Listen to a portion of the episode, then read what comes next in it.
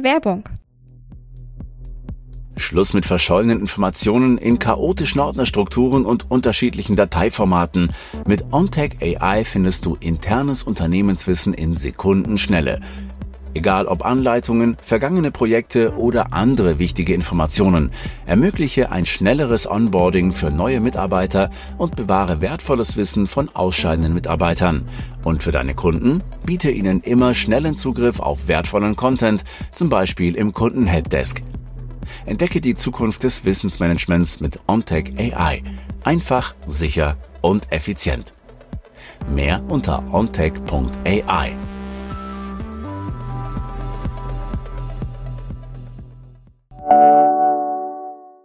Werbung Ende.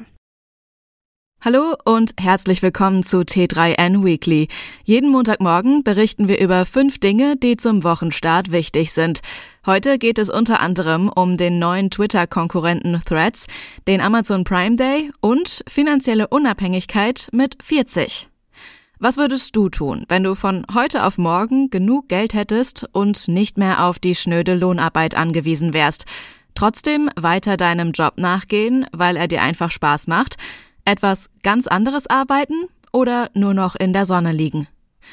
Zugegeben, von heute auf morgen werden wohl nur die wenigsten von uns zu Reichtum und finanzieller Unabhängigkeit kommen, aber wer sich geschickt anstellt und gut plant, kann sich diesem Ziel ein gutes Stück nähern und so sogar mit 40 in Rente gehen, wenn man das denn will.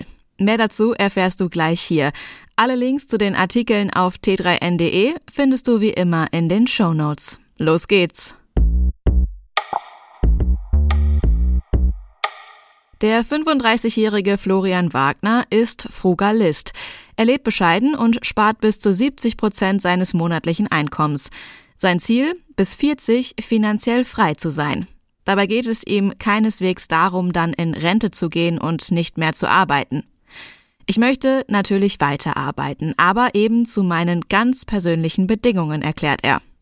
Auf dem Sofa herumzuhängen sei nichts in der Sache, so Wagner weiter. Aber wenn er finanziell frei sei, könne er sich sinnstiftenden Tätigkeiten widmen, ohne ständig darüber nachzudenken, ob und wenn ja wann ein Projekt endlich Geld abwirft. So sieht Freiheit für Florian Wagner aus. Während Elon Musk für Twitter eine fragwürdige Entscheidung nach der anderen trifft und notfalls wieder zurückrudert, prescht Mark Zuckerbergs Meta nach vorn und veröffentlicht seinen eigenen Kurznachrichtendienst. Threads heißt die neue App, die an Instagram angegliedert ist. Auch hier können NutzerInnen Posts liken, teilen und kommentieren.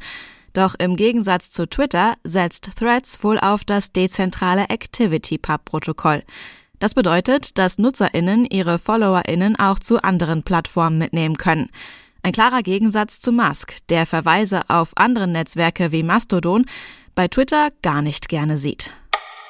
Imad Mostak, Gründer und CEO von Stability AI, ist sich sicher, in fünf Jahren wird es keine Programmierer mehr geben. Das hat er in einem Podcast verkündet. Nun ist es jetzt keine große Überraschung, dass ein Anbieter einer künstlichen Intelligenz an diese Technologie glaubt, aber dass Mostark damit rechnet, dass der Siegeszug der KI so schnell voranschreiten wird, ist schon bemerkenswert. Er bezieht sich auf Daten, die die Entwicklungsplattform GitHub erhoben haben will. Demnach werden bereits jetzt 41 Prozent des gesamten Codes durch künstliche Intelligenz generiert. KI sei zudem beliebter als Krypto, argumentiert Mostark. Um ihr Gefahrenpotenzial zu minimieren, will er die Technologie dezentral aufbauen. It's Prime Day Time. Am 11. und 12. Juli lockt Amazon mit Schnäppchen-Deals und Rabatten.